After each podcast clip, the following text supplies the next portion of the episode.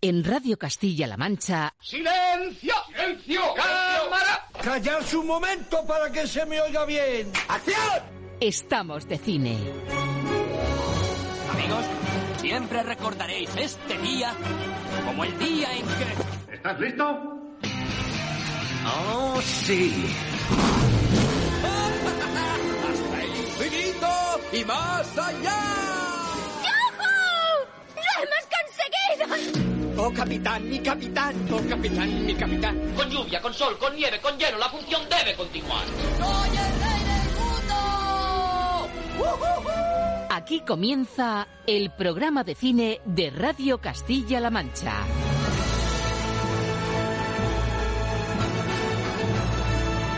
Presenta Roberto Lancha.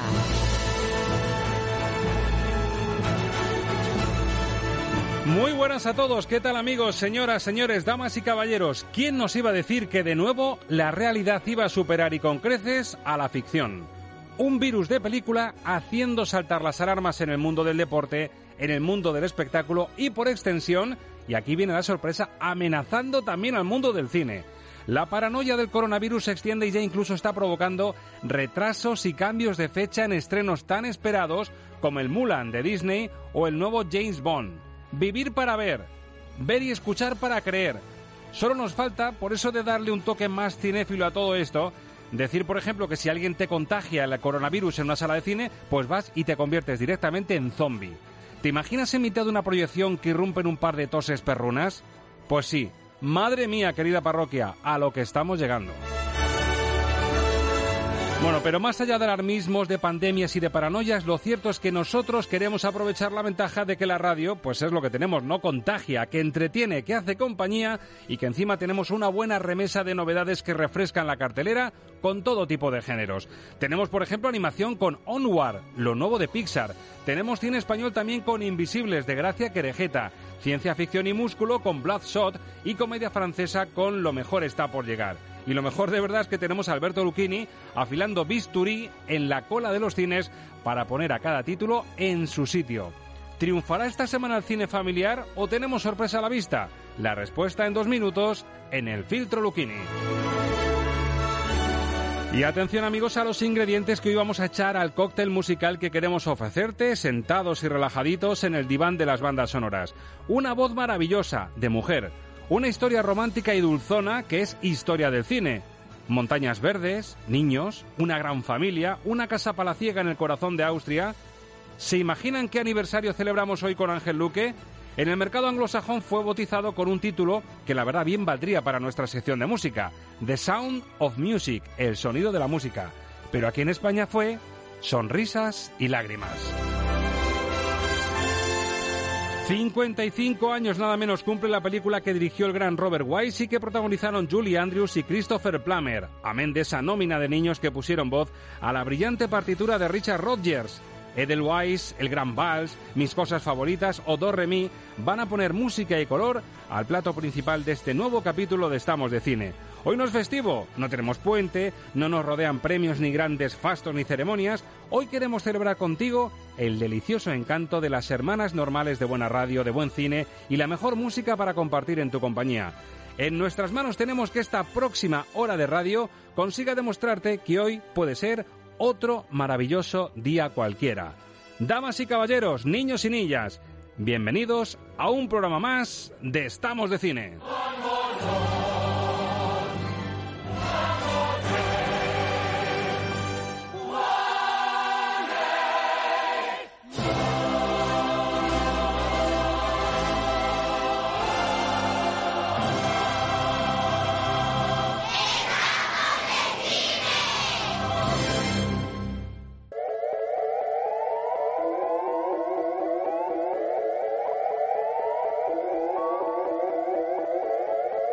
Los estrenos de la semana en el filtro Luquín.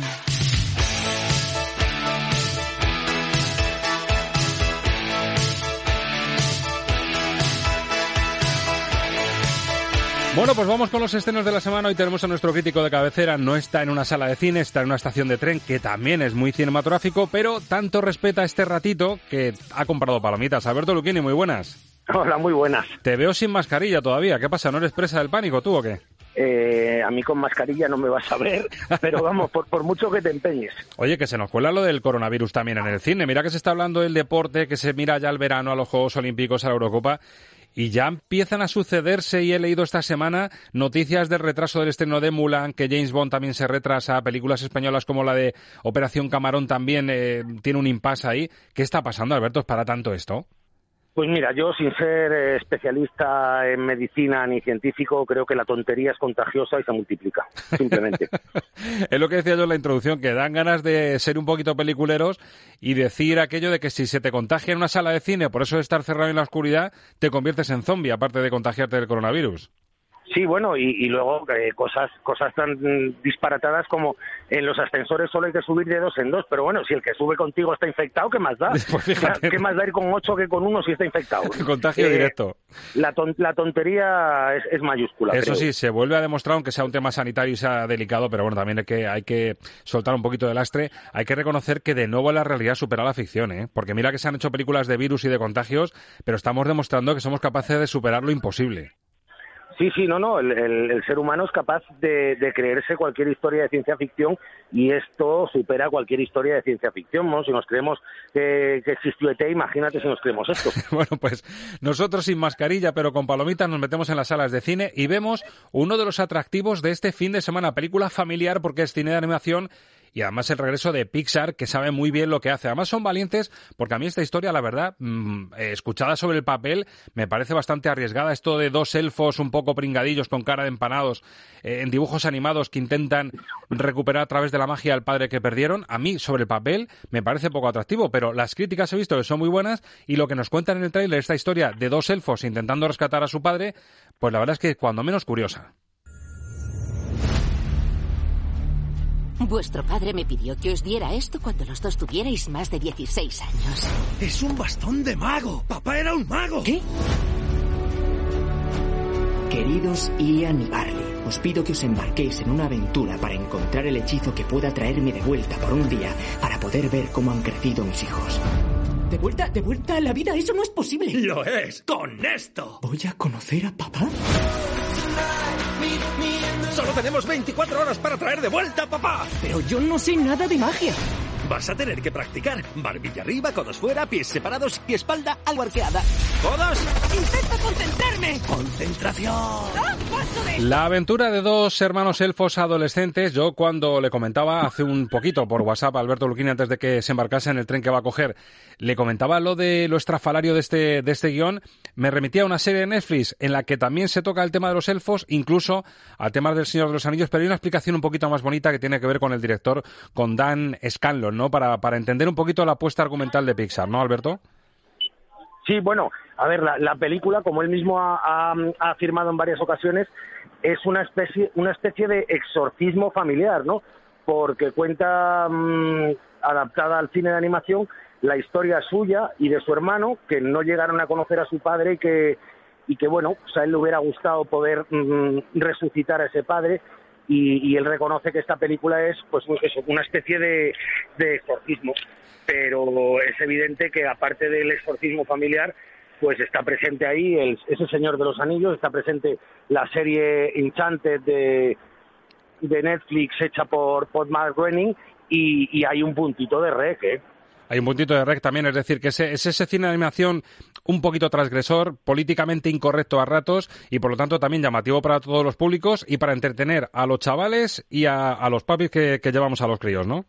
Bueno, yo creo que esta película, fíjate, está más destinada a los padres que a los hijos. Ajá. Eh, de hecho, me parece que los, los más pequeños de la casa igual se van a aburrir un poquito porque entre otras cosas no van a entender las muchas alusiones al mundo de la magia, al mundo de la mitología. Es decir, por ejemplo, uno de los, uno de los grandes chistes de la película es ver a los a unos unicornios convertidos como en una especie de perros callejeros eh, rebuscando en la basura. Bueno, uh -huh. eso los niños pequeños no lo van a entender.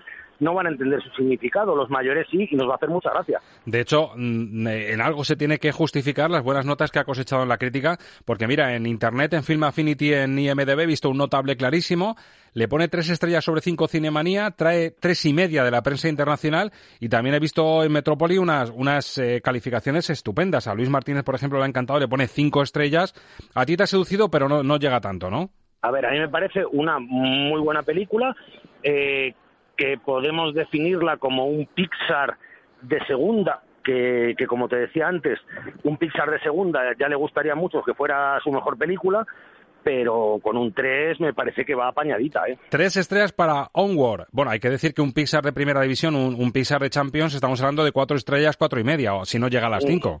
Eh, no, hay, hay varios de cinco. O sea, por ejemplo, del revés o Ratatouille son, son cinco. Exacto. Bueno, es un, es un Pixar de segunda división de Europa League, pero aún así puede ser y va a ser seguramente el, el exitazo de, de, este fin de semana en, en, taquilla.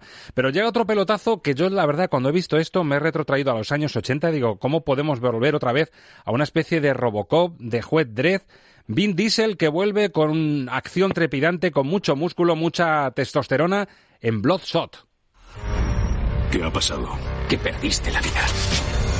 Tienes una segunda oportunidad. He desarrollado un ejército de soldados como tú. Mejorados, reforzados. Bienvenido al circo. Esta tecnología te hace más rápido, más fuerte. Y te regenera al instante. Algo no encaja. Te están manipulando. Fijen objetivo para eliminación.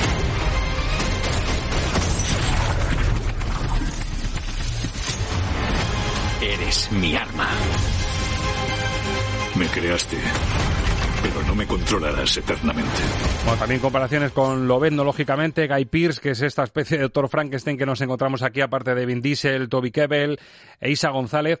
Yo, Alberto, si me ponen este tráiler después de ver Juez Dredd o una de estas películas de acción ochenteras, digo, tampoco hemos evolucionado en 30 años.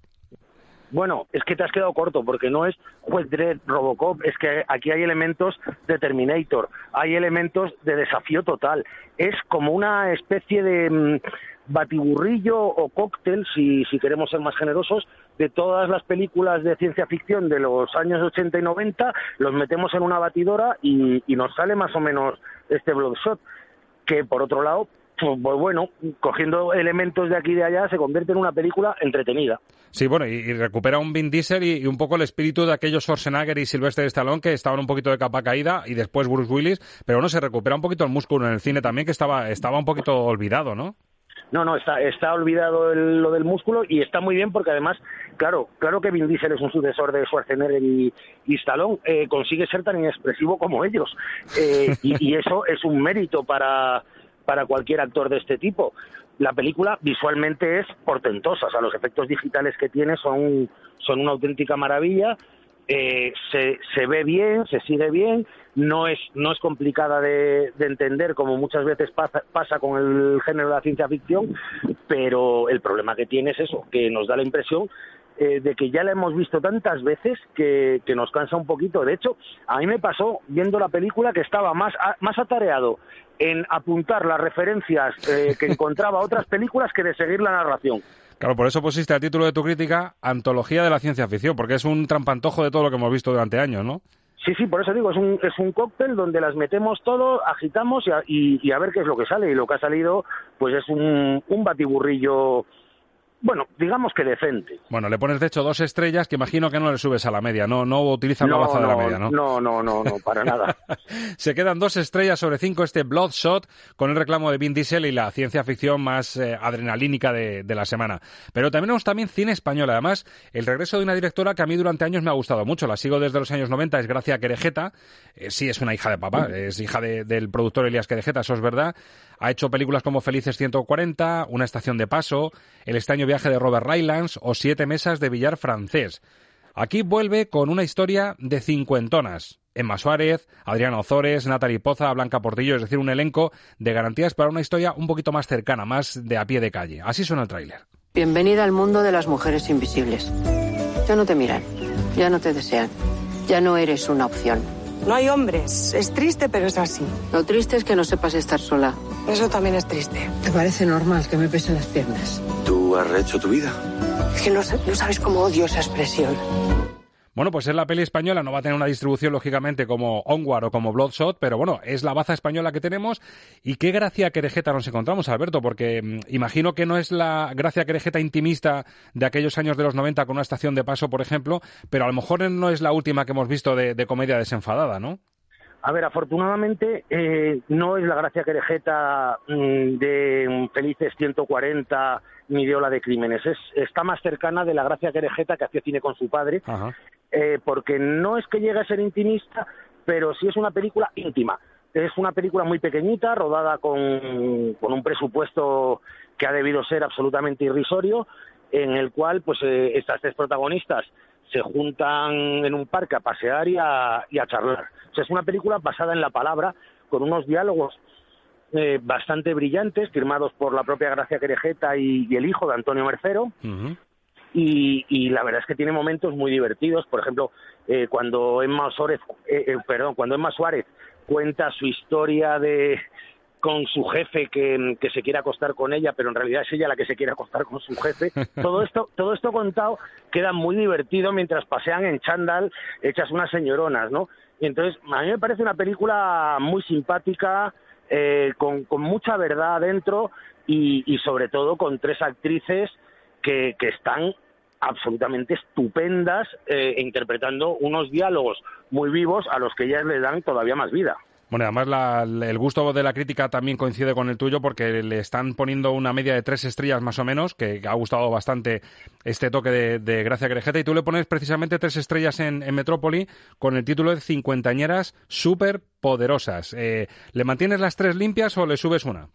No, no, les mantengo, les mantengo la, las tres porque es verdad que la película es, es, divertida, pero no deja de ser una película menor y muy pequeñita. Bueno, pues Invisibles, como decimos, eh, tiene 6,4 en Film Affinity, una media de 3, que coincide con lo que le pone Alberto Lucchini al regreso de Gracia Querejeta y esta historia de cincuentonas. La pega, como decimos, que no va a ser tan fácil encontrarla en, en, salas comerciales. Y el cine francés sigue pegando. La comida francesa yo les envidio, Alberto, porque se las apañan. Es una industria que sigue súper sana, y se atreve con comedias costumbristas, con comedias de naturaleza o con comedias eh, como la que nos llega esta semana, que se atreven a competir con los pesos pesados de Hollywood. Ahora vuelven en la dirección un doblete como es el de Alexander de la Patil y Matthew de con Lo mejor está por llegar. Y aquí tu tío francés, Fabrice Lucchini, como protagonista. Tengo que hablarte de una cosa. ¿Y yo? Tengo los análisis. ¿No será cáncer? Sí. ¿Te vas a morir? ¿Ah? César. ¿Qué tarde vuelves? ¿Qué, qué, qué haces tú aquí? Viviré aquí. No te dejaré. ¿Estás como una cabra? Ah, ¿qué va? ¿Puedes decirme qué quieres hacer antes de morir? Visitar la tumba de Schweitzer, releer Proust tranquilamente. ¿Y comprar una soga para ahorcarte? Tengo gustos sencillos. Peor son de mierda. Cada uno elige una cosa y el otro tiene que hacerla. Pero no monte en avión, que lo sepas. Mira, si quieres negociar, mejor será que te apuntes a un sindicato. Ya pertenezco a un sindicato. Pues joder. Sé que parecerá una locura, pero no estoy enfermo. Pues dos amigos, uno de ellos eh, tiene conocimiento de que su otro amigo, su amigo de infancia, pues tiene un cáncer terminal y que puede estar viviendo sus últimos momentos de vida. Y yo te comentaba también por WhatsApp, digo, oye, yo viendo el tráiler esto me recuerda mucho a la película Truman de hace unos años que encima tuvo mucho éxito en los Goya y eran Javier Cámara y Ricardo Darín los protagonistas. Tiene ese toquecito, ¿no? Tiene ese toquecito, tiene ese, ese punto de um, ayudar al amigo a disfrutar de, de, sus últimos días, pero aquí está planteado desde una óptica completamente diferente porque además es que los franceses tienen la suerte esa de que mm, eh, no se cortan nada a la hora de hacer humor sobre temas escabrosos, porque aquí hacen, hacen chistecitos sobre, sobre los enfermos terminales de cáncer sin cortarse durante una hora y media. Eh, la gracia de la película es que uno sabe que su amigo eh, está enfermo de cáncer, pero el amigo cree que el que está enfermo de cáncer es el otro. Que hay equívoco, hay, hay, enredo curioso, ¿no? Hay, hay enredo curioso porque eh, el, el, realmente enfermo quiere ayudar a, al sano a que pase sus últimos días y el sano no sabe cómo decirle al enfermo que el enfermo es él. Entonces, bueno, eh, la parte de comedia de enredo durante, ya te digo, las primeras tres tres cuartas partes del metraje es muy divertida. Luego sí que es verdad que en la última media hora el, el melodrama se abre paso a lo bestia y, y la película pues incluso provoca hasta unas poquitas de lágrimas. A mí es una película que además de tener puntos en común con, con Truman, eh, me recuerda mucho a, a, un gran éxito francés que fue Intocable. Sí. Eh, porque eso, porque se permite hacer humor sobre un tema que a priori no, no tiene ninguna gracia. Y, y, de hecho, bueno, pues en Francia ha tenido más de un millón de espectadores y, y, espérate que no sea una película que, que, en España funcione muy bien, ¿eh? Sí, por lo que me dices además, tiene más de Intocable que la de la semana pasada, especiales en la que sí están los responsables de Intocable. Tiene más esta que la otra, ¿no? Sí, porque en esta se juega más con el punto de comedia que había en Intocable, mientras, mm. que, mientras que en especiales eh, el punto de comedia prácticamente no existe. Yo, yo creo que ahí no se han atrevido con, a darle el toque cómico que le dieron a, a Intocable, mientras que en la película de Lo mejor está por llegar, vamos, mm, es que la primera hora y media es, mm, hay momentos auténticamente desternillantes. ¿eh? Bueno, además me, gusta mucho el título, Lo mejor está por llegar, que imagino que juega un poquito con el concepto de mientras estés vivo todo es posible, ¿no? Sí, y sobre todo lo mejor está por llegar porque son las cosas que todavía no hemos hecho y que vamos a hacer antes de. La, lista de, de cosas que hay que hacer antes de morir. Eh, básicamente es eso y bueno y sobre todo es un, la película que a, mí lo que más me gusta es que es un precioso canto a la amistad y, y eso siempre se agradece. Y el tío Fabriz, tú barriendo para casa, claro, eh, te tira la familia. ¿El tío Fabriz está bien en la película o no? Eh, pues el, tío Fabriz, que nunca sabré si es mi tío o no, eh, está también como siempre y, y, Patrick Bruel está también estupendo. O sea, la, la escuela de actores franceses es, es una cosa eh, que siempre funciona y, no iba a dejar de funcionar en este caso. Bueno, pues también la comedia, servida en el cóctel de este fin de semana y con muy buenas notas, notable en IMDB, tiene este Lo mejor está por llegar. Eh, tres le pone a veces tres estrellas Cinemanía, cuatro fotogramas y vosotros lo lleváis en, en Metrópoli con tres estrellas que me da que te sumas a las tres también, ¿no? Me sumo, pero rotundamente. ¿Te sienta bien la estación de tren? Estás, estás bastante, bastante conciliador con, con tus compañeros de la crítica. Estoy, estoy repartiendo demasiadas estrellas, me temo. Bueno, y tenemos una película americana que, que, dio mucho que hablar en la última ceremonia de los Oscars. De hecho, estuvo nominada su, su protagonista, Cynthia Erivo cantó canción incluso porque estaba nominada también la canción. Eh, trae de nuevo al primer plano la negritud, se titula Harriet y precisamente está basada en la historia de la abolicionista Harriet Tubman, a la que encarna Cynthia Aribo. Pero chico, aquí en España, yo no sé si es que el tema nos queda un poquito flojo, la distribución está siendo eh, un poquito baja, pero el caso es que no la vamos a ver en salas comerciales y pasa de puntillas por la cartelera este Harriet. Bueno, en realidad yo creo que el principal problema de la película es que es muy mala. Entonces... Eh, Se acabó la conciliación. Creo, que eran conscientes de lo que tenían entre manos. Es verdad que por la cuota de la negritud eh, estaba nominada la actriz principal, estaba nominada la canción principal. Es una película muy, muy comprometida con, con el tema racial, pero, pero es un desastre de principio a fin eh, mal contada, mal narrada, eh, lo siento mucho por la señora protagonista, pero muy mal interpretada y, es una película soporífera. Que, que, bueno, que ha encontrado su huequecillo en un año donde no había muchas producciones de este tipo y, y se coló en los Oscars.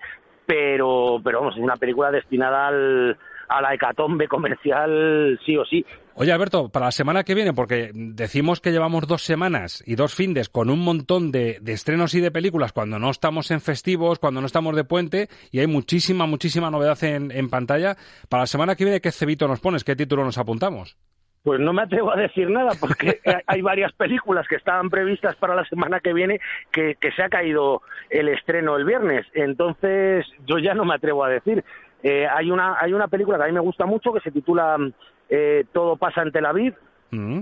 que es una, una comedia franco-israelí divertidísima, pero a ver si la estrenan, porque se iba a estrenar la de Camarón y se ha caído, eh, se iba a estrenar Nacido Rey de Agustín Villaronga y se ha caído, y yo no me atrevo a, decir que, se va a estrenar o no la semana que viene. Madre mía, Alberto, empiezo a tener miedo. Esto ya me empieza a preocupar. No, nos veo hablando de series y, viendo cosas de Netflix y HBO para comentarlas, en lugar de, películas de cine.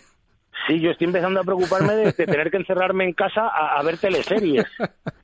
Pues pero igual es el futuro. Habrá que tener reflejo, nos adaptaremos, pero que el cine siga vivo, por Dios, como sea. Sí, sí, por favor. Alberto, gracias por atendernos a, pie de tren. Buen viaje y hablamos la semana que viene. Disfrútalo. Un abrazo.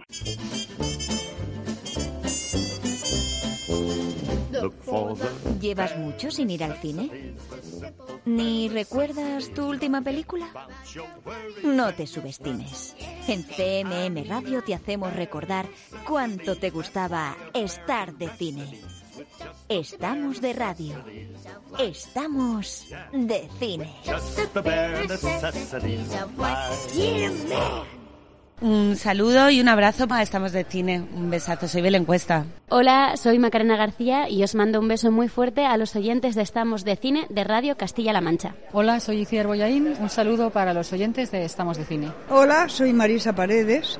Un saludo muy cordial a los oyentes de Estamos de Cine de Radio Castilla-La Mancha. Estamos de cine, ¿verdad, compañeros? Un beso enorme a todos los oyentes. Soy Maribel Verdú. Hola, ¿qué tal? Soy Ana Belén. Que sigáis escuchando este programa porque es verdad que estamos de cine. Un beso. Estamos de cine con Roberto Lancha. Blue moon, you saw me standing alone without a dream in my heart. Without a love of my own. Blue moon, you knew just what I was there for. You heard me saying a prayer for someone I really could care for. Casi nada, Ángel Luque, muy buenas. Muy buenas, Roberto. Escuchar al profesor Sinatra, al maestro Sinatra, siempre eleva varios quilates cualquier programa en el que suene.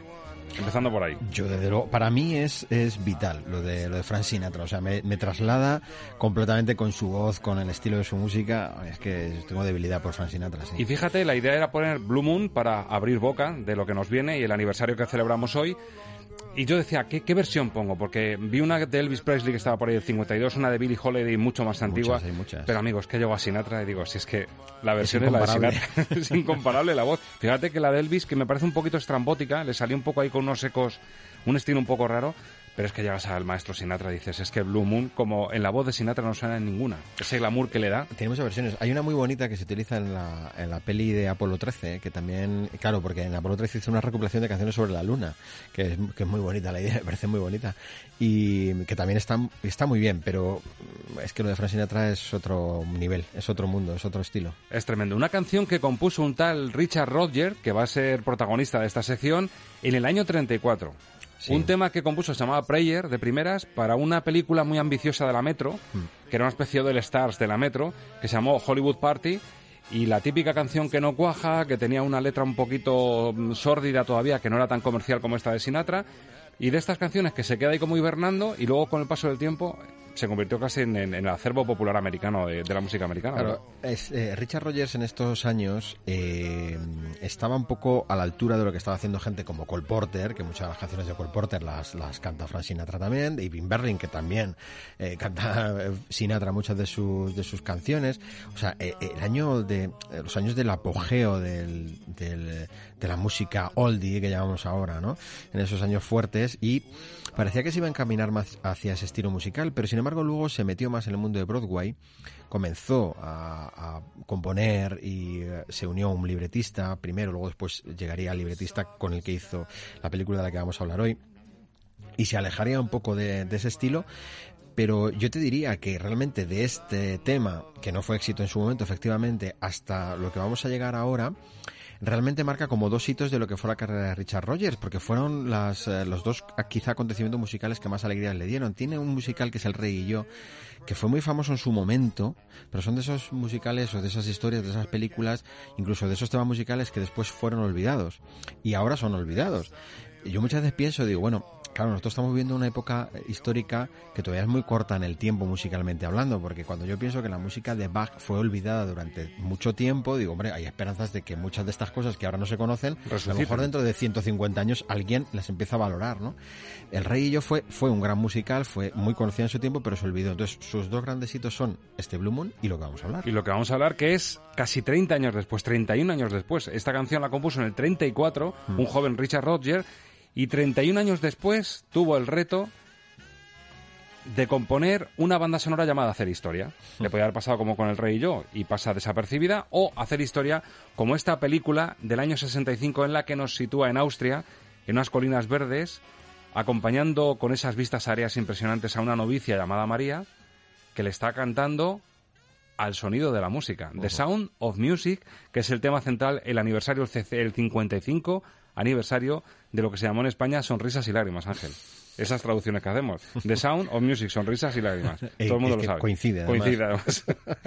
coincide además. Bueno, en este caso no es, no es, una barbaridad, de, porque hay algunas que son tal barbaridad la traducción, con eso de que el público español lo va a entender mejor de esta manera. ¿no? En otro sitio de la mano, La novicia rebelde, que tampoco, que todavía es más alejado de, de Sound of Music. En Portugal fue La novicia se casa con él, ¿no? sí, sí, sí, con eso de dar pistas que, que el cine portugués les gusta, ¿no?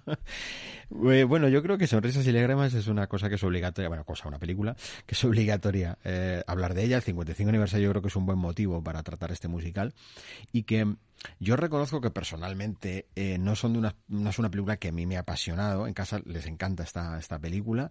Eh, a mí no me, no, nunca me ha apasionado, pero eh, hay que ser objetivos y hay que ser justos. Y yo creo que ser muy justos, reconocer una película que su año ganó el Oscar a la mejor película, el Oscar a la mejor dirección. se llevó cinco, ¿eh? Se llevó cinco y que ha dejado un elenco de canciones que indudablemente son muy significativas en el mundo del musical, forman parte de una época histórica fundamental para, para, lo que fue el musical y siguen estando muy presentes en la vida cinematográfica hoy día y eso desde luego cualquiera que lo, que lo niegue está negando algo que es muy objetivo. Sonrisas y lágrimas tiene, para mí, eh, uno de los elencos de canciones más acertadas que ha habido jamás en un musical. O sea, son muy acertadas todas las canciones y eso yo creo que es innegable, ¿no? Muy a la altura de Mary Poppins, que es otro de los clásicos que tocamos aquí. Le sale una lista, un, un set list de, de temazos impresionantes. Eh, además es que eh, aquí contaba Richard Rogers con la ventaja de que justo había sido el año anterior de Mary Poppins. Entonces, claro, se hizo algo muy ajustado a Julie Andrews. Ya se sabía qué perfil podía dar Julie, tuvo mucho éxito con Mary Poppins y es que justo un año después viene a hacer este papel que era bordado para ella, era perfecto de una película, porque eso se había llevado al cine unos años antes, que no había tenido casi nada de éxito el tema de la familia Von Trapp, que venía de una novela, pero sí que es verdad que ya se había hecho musical, entonces ya tenía un poco eh, un camino andado en ese sentido. Algo que en principio parecía que no iba a tener ningún éxito, ¿eh? porque cuando se propuso la idea se vio que era como muy flojito, esto no va a gustar pero la música de Richard Rogers era el elemento que le faltaba. Había que conseguirlo. El gran reto de Richard Rogers en el año 65, ubicándonos en la Austria del 38. Estamos en las colinas verdes con esa María, esa alegre novicia que le canta al sonido de la música. Lo que ves es lo que oyes. Música para soñar cine con Ángel Luque.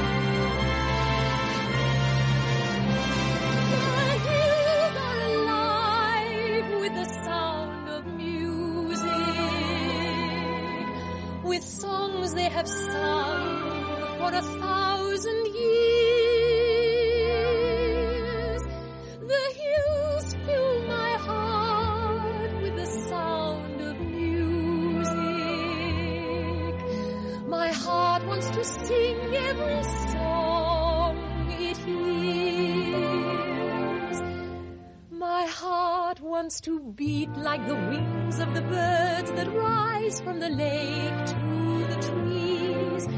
My heart wants to sigh like a chime that flies from a church on a breeze. To laugh like a brook when it trips and falls over stones on its way. To sing through the night like a lark who is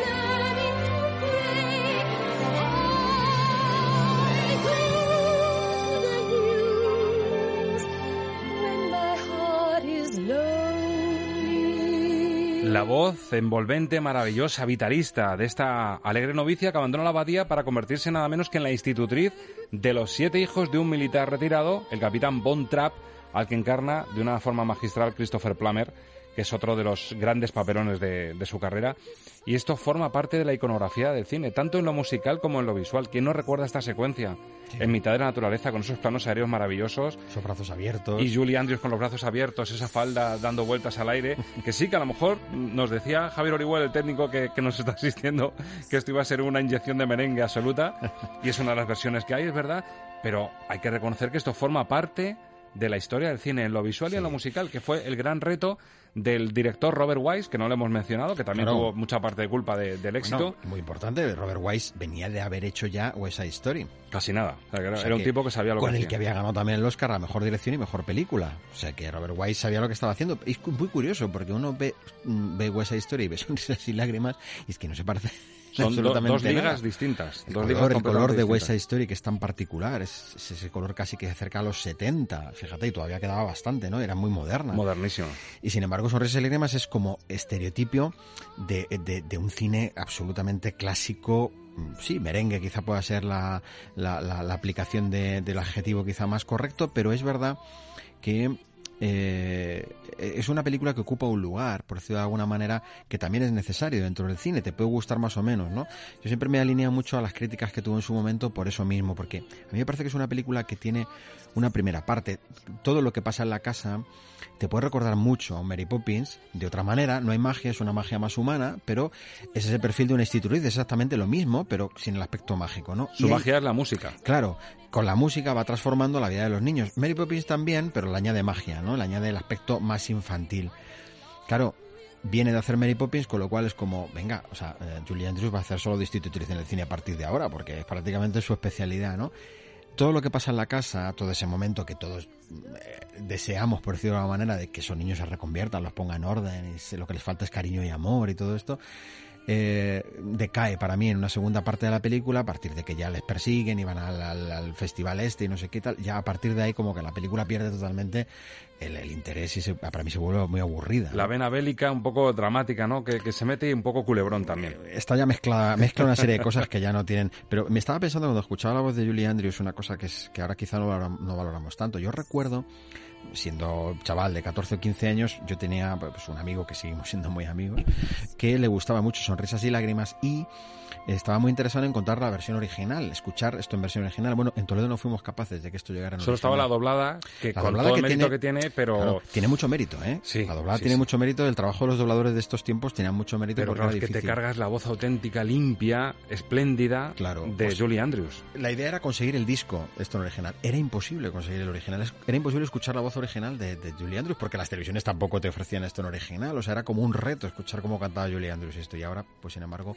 lo tenemos así de fácil. ¿no? Bueno, vamos a seguir conociendo a María esta novicia y con ello los registros de, de Julie Andrews. Vamos a ver si convencemos a Javier Orihuel de que esto no es tan no es tan pasteloso. El siguiente tema se llama Mis cosas favoritas. ¿Qué le gustan a María la novicia? ¿Le gustan nubes y flores de muchos colores? Nieve de fresa y de todos sabores, Ya la has convencido. mascotas en un gran jardín. No, no es tan pasteloso, Javi, no es para tanto. Lo escuchamos, esa es la letra original de las cosas favoritas de María, la novicia protagonista de The Sound of Music, Sonrisas y Lágrimas. Raindrops on roses and whiskers on kittens, bright copper kettles and warm woolen mittens, brown paper packages tied up with strings. These are a few of my favorite things. Cream-colored ponies and crisp apple strudels, doorbells and sleigh bells and schnitzel with noodles, wild geese that fly with the moon on their wings. These are a few of my favorite things. Girls in white dresses with blue satin sashes, snowflakes that stay on my nose and eyelashes, silver white winters that melt into springs. These are a few of my favorite things. When when I'm feeling sad, I simply remember my favorite things and then I don't feel so bad. Pues un tema muy dulce, un buen amigo, un día que me vio pedirme el café que yo me pido, que suele ser potente, vio cómo me empezaba a echar azúcar en la taza. Y claro, cuando no sé qué número llevaba, dijo, pero tú qué te lo haces con isla de azúcar. Hasta que salía el azúcar. grande, Y yo creo que este tema ser el computa como Isla de Azúcar, Este- aunque, aunque entra fenomenal con, con, con el jugueteo de Es las una gran- palabras. Es de una gran música. canción, es una gran canción. Ya digo que lo que lo que hizo Rogers es muy acertado porque acertó con el con el tono y el tipo de canciones em, que para que se quedaran en el público, ¿no? Que eso es una de las cosas fundamentales del musical, que lleguen al público muy directamente, porque son eh, el fundamento del guion, al fin de cuentas. La historia está contada por la música realmente, ¿no? Pero este pertenece a ese catálogo de temas, porque claro, eh, Richard Rogers y Oscar Hammerstein II, que es el letrista, los letristas muchas veces no se les recuerda tanto los musicales, son fundamentales, porque son los que hacen que los juegos de palabras, que el sentido de lo que se quiere contar esté bien narrado, o sea, esté acertado, ¿no? Esta fue la última película que hizo, que hizo este letrista. Fíjate, yo creo que hasta, hasta después no encontraremos un letrista parecido cuando empezaron las primeras eh, musicales después de La Sirenita en, Disney con Alan Menken. Ahí también fue muy importante la labor del letrista de nuevo, ¿no? Bueno, pues eh, este tema es un poco la traducción de lo que es eh, con un poco de azúcar en, en- Sí, sí, es heredera perfectamente de eso. en Mary Poppins es esa idea de si tú te tomas las cosas de otra manera, las ves mucho más, entonces valoras el lado positivo de las cosas para que tú las puedas vivir de otra forma, ¿no? Pertenece a un momento en el que los niños, eh, bueno, pues ha llovido, hay una tormenta, la, la mayor ha venido con el novio, el padre les ha pillado, bueno, en fin, entonces todos van a buscarla cuando empiezan a tener ya una relación más estrecha con ella y ella le canta esto, ¿no? Es decir, hay que tus cosas favoritas, piensa en aquello positivo, piensa en positivo, que es un poco lo que estoy diciendo. Y esto es muy, muy estereotípico de estos musicales de esta época, que es lo que iba a decir. Rogers asienta un modelo de, de musical. Fíjate que el año anterior el Oscar es para My Fair Lady. O sea que estamos en unos años de Oscar de musicales muy importantes. Sin embargo, para el público se quedó este como el gran musical, fíjate, por encima de My Fair Lady. A mí me parece que My Fair Lady tiene mucho más nivel como musical, pero es una película excesivamente larga y el George Cukor se, se alargó excesivamente Muy ambiciosa y se pasó un poquito, sí. con una Audrey Hepburn maravillosa en My Fair Lady, que podía haber sido también perfectamente esta institutriz, si lo piensas, ¿no? Entonces ahí fíjate cuántos paralelismos muy interesantes hay. Pero Rogers establece un poco un esquema que luego se repetiría. Y este musical estaría como el favorito del público durante muchos años hasta que llegara Gris, que se convirtió luego en el nuevo musical prototípico. Yo fíjate que no soy un gran amante de sonrisas y lágrimas, la admiro musicalmente hablando, pero creo que Gris no, no le va a llegar como musical a esa altura, es otra cosa completamente diferente. Bueno, pues fue que el que le sustituyó. Y además este tema de mis cosas favoritas, que me recuerda mucho, creo que es en Amélie, hay un tramito en el que ella cuenta cosas que le gustan y que no le gustan. Es un tema que siempre ha dado mucho juego. Claro. El piquito de las galletas cuando lo muerdo, el olor a lluvia en verano. Es el pensamiento feliz que tiene Eso Peter es. Pan para ir a nunca jamás. Eso es. el Lista de cosas que me animan a vivir. Feliz que tiene Harry Potter cuando tiene que convocar un espectro que luche contra el mal. O sea, eso es muy cinematográfico. Bueno, y llega el momento Heidi. Ya que estamos en las montañas, llega el momento con juego de palabras, con coros un poquito, con gorgoritos un poquito más juguetones. Y a mí también me recuerda esto a temas como el supercalifragilístico Es de, eso. de Mary Es que Poppins. también es eso. O el tema de, de la Cenicienta, el tema de la, de la madrina, cuando Sí, le canta cuando- también. eso es. Eh, Del, del embrujo, ¿no? Sí. Es un poco el juego de palabras, jugar con el contraste. Sala Cabula. Exacto, el Salacabula. Y aquí juegan con el solitario cabrero. The Lonely Goder, que es un poco Sí, el es juego te- de palabras. Es el teatrillo. Esta escena es muy famosa dentro de la película. Es el teatrillo que ellos hacen, representan para su padre y la prometida, que a los niños no les gusta. Eso también es muy clásico en el cine. Momento ático de mujercitas también. Eh, también, También. Es, ¿ves? es que es eso, ¿no? Entonces, entonces con unas marionetas muy bonitas, por cierto, además, con un teatrillo de guiñol, ellos hacen la representación de este cabrero y esta historia y lo hacen con una canción que se inventan para el momento. Y ¿no? muy Que es- campestre, porque estamos justo en las montañas y es un tema que pega muchísimo. El Claro. solitario cabrero que suena así de bien y esta sí que es una de las juguetonas de las que cuando acabemos sección es de las que podemos tararear sin darnos cuenta.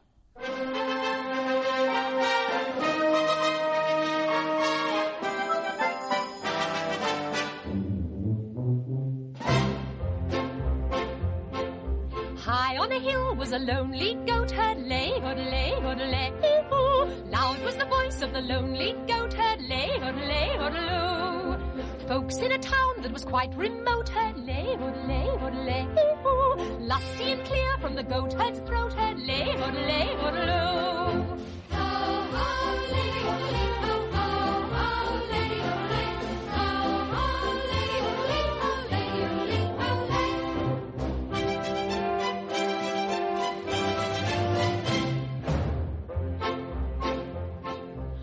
Prince on the bridge of a castle moat heard lay, lay, lay. Men on a road with a load to tote heard lay, lay, ooh.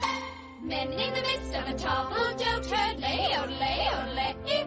Men drinking beer with a foam afloat, lay, lay,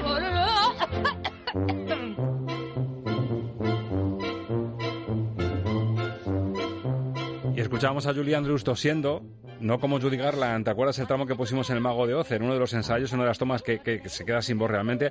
Aquí haciendo el ganso. Es el momento de hacer el ganso con los niños y de pasar un momento divertido. Y el momento que demuestra que siempre ponerse eh, en el punto de vista infantil de los chavales te da un momento simpático y entrañable como este, musicalmente hablando. Claro, sí, es una escena. eh, vamos, estas son de las escenas que aparecen en estos musicales donde se crean es profeso para ilustrar una canción. Es decir, este es el número musical que si quieres te lo ahorras y no pasa nada en el argumento, si te lo ahorras, pero que sirve para dar, bueno, meter una canción divertida, más frívola, es un homenaje también a la música tradicional austríaca, se intenta... Porque claro, esto los compositores americanos de estos años como perseguían siempre el tener de alguna manera algún tipo de tradición musical y ellos no la tenían claramente hasta que llegan a su sonido a su sonido propio eh, cuando hacían bandas sonoras eh, inspiradas en algo histórico o al menos eh, en algo muy europeo buscaban mucho las raíces de la música tradicional entonces en esta película que se desarrolla en Austria habría que meter un tema que tuviera aires tiroleses y que porque además el protagonista de este de este eh, teatrillo es un niño tirolés, o sea, va vestido con los típicos pantaloncitos cortos que te lo puedes imaginar, ¿no? Entonces, bueno, vuelvo a lo mismo. Es decir, aquí eh, aciertan porque el tono que se le quiere dar a la película es totalmente perfecto para, para meterle, para meterle esto, ¿no? Y no todos son temas como este, que es juguetón, con juegos de palabras, con enseñanza a los niños de lo que es la importancia de la música y de cómo te, te puede hacer ver la vida de una manera distinta, sino que hay otro tema de calado en el que aquí sí se deja ver un poco la impronta de ese ambiente de prebélico, eh, el tema de la presión del régimen nazi y ese capitán George von Trapp, ese Christopher Plummer, que también tiene sus recuerdos y su, su instinto de, de marcial, ¿no? Patriarca Sí, sí, de austriaco y saca guitarra y recupera viejos tiempos y les canta a su familia el mítico Edelweiss. Eh, a, a mí Christopher Plummer aquí en esta película hay que reconocer que me parece que, que tiene mucho mérito porque pues, se lo puede haber encasillado muchísimo en un tipo de papel y es que a, a Plummer le tenemos trabajando hasta ahora mismo, es decir, sigue siendo muy mayor como es, sigue ofreciendo Sustituyó papeles. a Kevin Spacey en una de las últimas películas en las que ya se... eh, en, en la de eh, en la de Ridley Scott, ¿eh? ¿no? En la de todo, todo por la- el dinero, esta, ¿no? La forma. Bueno, pues ahí le, le sustituyó, pero vamos, que está haciendo ahora cine, o sea, que, que podía haberse encasillado muchísimo eh, Plummer en este tipo de papeles y yo creo que lo hizo muy bien. Este Delweiss también es un canto austriaco, también es un homenaje. Es el nombre de una flor, ¿verdad? Es, muy- Es muy el nombre de una flor que crece solo en las partes más altas de la montaña, entonces es como el signo de libertad, ¿no? Allí donde nadie la puede coger, allí donde nadie... Entonces venía a hacer ese aspecto reivindicativo contra la invasión nazi, contra lo que podía significar ser un poco, entre comillas, un representante de los rebeldes contra eh, eh, los nazis, ¿no? Y eso da pie a crear una de las canciones también más simbólicas de la película, que supuso la última que se compuso, esta fue la última canción que se compuso para esta película, en principio no se iba a poner, después se vio que funcionaba bien y por lo tanto podemos decir que realmente la, la, la última obra que vio eh, su, su crecimiento, que realmente salió de esta película, fue este del Vice. Emotiva, evocadora, guitarra en mano y sonrisas y lágrimas que también tiene su paréntesis para una canción un poco más seria, pero tan envolvente, tan mítica también como este Edelweiss.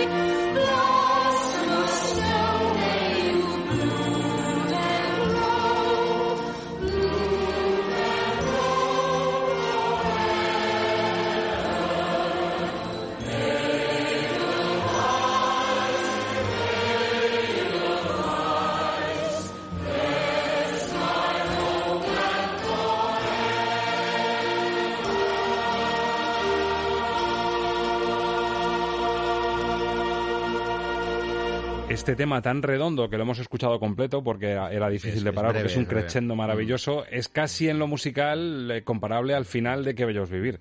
Ese momento piña, ese momento Sí. familia, de unidad, Sí. en el que pues, el amor ya flota del aire, claro, ya Julie Andrews viendo a este hombre cantar así y cómo canta ella y se une toda la familia, es de los de gallina Están piel. destinados para estar juntos. Sí, está Es que lo que esperas. Escuchando este tema, me- hablábamos a micrófono cerrado si era la voz de Christopher, de Christopher Plummer, si era la voz, si era su voz, ¿no?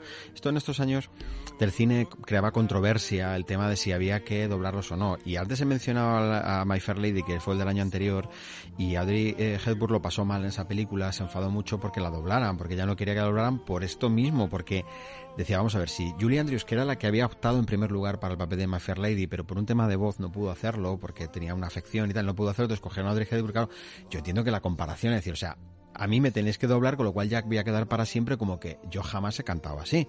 Cuando Julie Andrews luego a las al año siguiente sonrisas y lágrimas y se hace que una exhibición de cómo es capaz de cantar todas canciones hechas a su medida y eso siempre Audrey Hepburn en muchas de las entrevistas que se le hicieron era una espinita que tenía clavada el que la hubieran doblado la voz para My Fair Lady y al año siguiente se hace sonrisas y lágrimas y a Julie Andrews claro no se la dobla porque canta muy bien Bueno, tantos años después, Ángel, yo creo que si lo ponemos en la balanza, yo creo que la conclusión es clara.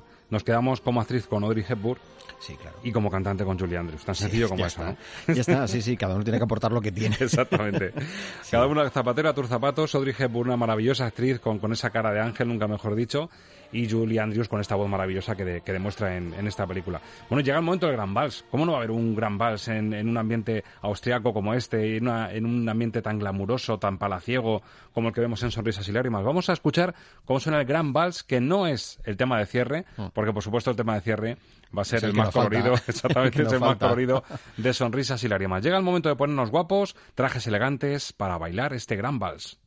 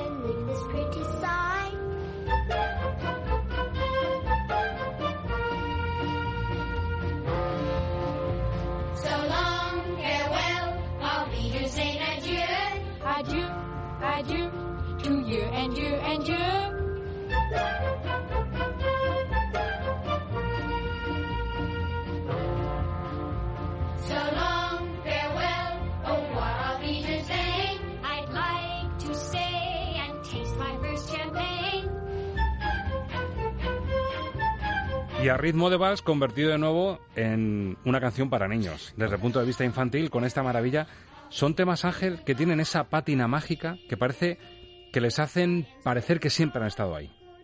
Esta, Mm. esta canción tú la escuchas, más allá de que hayas visto sonrisas y lágrimas que te suene, es la típica canción que es tan perfecta, tan melodiosa, que te parece que siempre ha estado ahí. Sí, sí. Además, como yo siempre he dicho, es, es sorprendente cómo le salía esto improvisado. Que, Que de repente- Qué bonito, han improvisado una canción. Antes de dormir y empezaban Ya, a, a perfecta, cantar ¿no? un- Sí, esto claro, se llama el Gran Vals realmente porque el Gran Vals viene a continuación, porque esa es la canción que utilizan para despedirse. Hay una fiesta eh, en, en que su casa, en casa de su padre, claro, es un, un coronel muy conocido y entonces va mucha gente a la aristocracia. Entonces los niños modélicos ordenados de, de- de menor a mayor, de mayor a, a la menor, hora pautada se suben a, se van la a dormir, entonces hacen esta canción de despedida para decir que encantadores y que maravillosos son todos, ¿no? Y esto se lo enseña Julie Andrews. Y eh, después empalma con el gran vals, con el gran momento baile, ¿no? Cuando los niños ya se despiden, se suben, ¿no? Y eh, todo el mundo se queda admirado de lo maravillosos y maravillosos niños que, me encantan, que, que- que obedientes y que ordenados. Eso es, eso es. El poder de la música, la comparación con Mary Poppins, y estamos diciendo que esta novicia, esta María, a la que encarna Julie Andrews, al igual que Mary Poppins, aquí hace magia con la música. Y vamos a despedir, vamos a poner colofón a este especial 55 años de sonrisas y lágrimas con el mítico tema que se convierte para mí en uno de los grandes referentes de la pedagogía musical en el cine. Esto es pura pedagogía musical. Bueno, de hecho, mucha gente lo utiliza en clase de música para explicar Para sí. explicar las notas y cada nombre de cada nota asociado, pues algo que conocemos con del vocabulario Por supuesto, nuestro. la traducción no es literalmente lo que dice la- No, la, mucho canción, menos, porque la forma de hacer la rima, Claro. Eh, eh, claro, no era igual. Entonces, eh, escuchar la original, escuchar la, la que se tradujo en España, vuelvo a decir, tiene mucho mérito, porque se intentó hacer una rima eh, con algo que muchas veces no llegaba exactamente a coincidir con lo que se estaba diciendo, ¿no? Sí, re es selvático animal cuando es re, sin, sin la Sí, S. Re es, es, selvático es. animal, Pero- don en vez de do. estrato de varón. O sea, intentaban, intentaban hacer un poco que eh, salvar algo que estaba hecho para el inglés y que las rimas están hechas en inglés. Con pero esfuerzo bueno, ímprobo. Lo salvaron y todo lo vamos a recordar así como es y, y es una de esas canciones que la conocerá todo el mundo, le guste o no le guste. Sonrisas y lágrimas, esta canción la conoce seguro. Exacto. Que hay que reconocer que aunque Disney no esté detrás de esto, sí es cierto que en estas conversiones Disney siempre ha cuidado mucho Sí, clavarlo, ¿verdad? Fíjate, ahora que dices esto, quiero decirlo, porque, porque se me ha venido a la cabeza según lo has dicho tú. Como la Atento y Century Fox la acaba de comprar Disney, una más, que esto parece como el Monopoly, pues eh, decían, había como una polémica sobre si eh, Disney iba a quitar el arranque de las películas de 20th Century Fox con su famosa fanfarria, que es de Alfred Newman. Y entonces había como una campaña en la red de decir, por favor, que no se quite la, la fanfarria de Alfred Newman. Voy a aprovechar para decirlo, ya que Alfred Newman es uno de los grandísimos compositores de la historia del cine, que no se quite la fanfarria de Alfred Newman para las películas de la 20. Déjenlo ustedes ahí, señores es mítico, eso es histórico, eso ya es, vamos, eh, como quitar un gran cuadro de, de un museo, ¿no? Bueno, pedagogía musical, historia de cine, historia de la música. Do, re, mi. Doe, a deer, a female deer. Ray, a drop of golden sun. Me, a name I call myself. Far, a long, long way to run. So, a needle pulling thread. La, a note to follow. So, tea, a drink with jam and bread. That will bring us back to dough. Oh, oh, oh. Dough! A deer, a female deer. Ray, a drop of golden sun. Me, a name I call myself.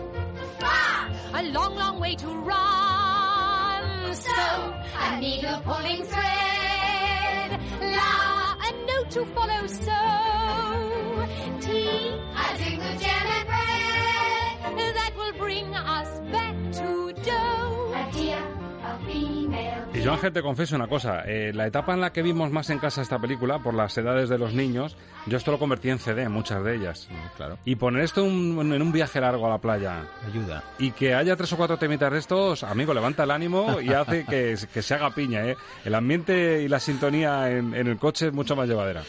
Sí, es- es- evidentemente es una de esas canciones que funciona muy bien para los niños, sobre todo funciona fenomenal, ¿no? Porque, eh, como el supercalifragio, ¿no? Es una de esas canciones que ya pasa al acervo popular y que pasa, por lo tanto, a ser reconocida por, eh, por todo. La verdad es que la he estado escuchando y me llama la atención porque Sonrisas y Lágrimas luego es un musical que, eh, cuando se ha intentado volver a llevar a escena, ¿eh? a musical de teatro, no ha funcionado eh, como otros, como otros que sí que al llevarlos a escena han funcionado fenomenal. Sin embargo, este que venía de Broadway, venía de ser ya interpretado en el teatro, nunca ha terminado de tener una gran superproducción después. ¿eh? Y bueno, 55 años de la película siempre puede ser un buen motivo para intentar volverla a llevar al, teatro. Cuando la ¿no? materia prima es tan buena. Tienes unas canciones pegadizas Sí. que, que- que, arrastran a la gente, que te, te, te arranca una sonrisa Mm. y ese momento de vitalidad. Y este es el, el claro ejemplo de ello. Aunque Sirva sea con también- un, con un culto vintage casi ya, Sí, de- antes sí. se puede tener. Y te voy a decir también, Ángel, ya que estamos en la Semana de la Mujer también, que sirva también como homenaje a la gran Julie Andrews, eh, como una mujer clave en, en la historia del cine. Uno de los papeles femeninos yo creo que también más interesantes, más importantes que ha habido, ¿no? Con una fuerte personalidad también. Además coincide, esta película se estrenó un 2 de marzo, o sea que estamos en estas fechas. Sí, sí, sí, es verdad. Estamos en, en estas fechas tan propicias para homenajear a la mujer y a esta gran cantante como Julie Andrews y al 55 aniversario de Sonrisas y Lágrimas. Y nos llega, tenemos un poquito más cerca el Día del Padre, Ángel. Bien. Pues, a- pues Estamos trasteando ahí, se lo confesamos a los oyentes o no, estamos confesando un especial bandas sonoras, la paternidad en el mundo del cine. Y puede sí. ser algo muy bonito, ¿eh? Bueno, hay películas con bandas sonoras muy interesantes, ciertamente ahí también, que pueden enlazar muy bien con ese, con ese hilo conductor. Nos emplazamos la semana que viene al diván de las bandas sonoras. Eh, especial bandas sonoras, paternidad en el mundo del cine. Ángel, muchas gracias. Gracias, Roberto. Señoras, señores, muchísimas gracias por ocupar una semana más la butaca de Estamos de Cine. Ya saben que tienen una cita, ya les hemos adelantado, les hemos pequeño, eh, puesto un pequeño cebito para la semana que viene. En siete días, especial bandas sonoras, la paternidad en el mundo del cine. Les avanzo que van a sonar temas muy, muy bonitos en Estamos de Cine. Gracias por saber escuchar y por ocupar una semana más la butaca de Estamos de Cine. Feliz semana de cine. Adiós. So so la ti ti la ti ti When you know the notes to sing, you can sing.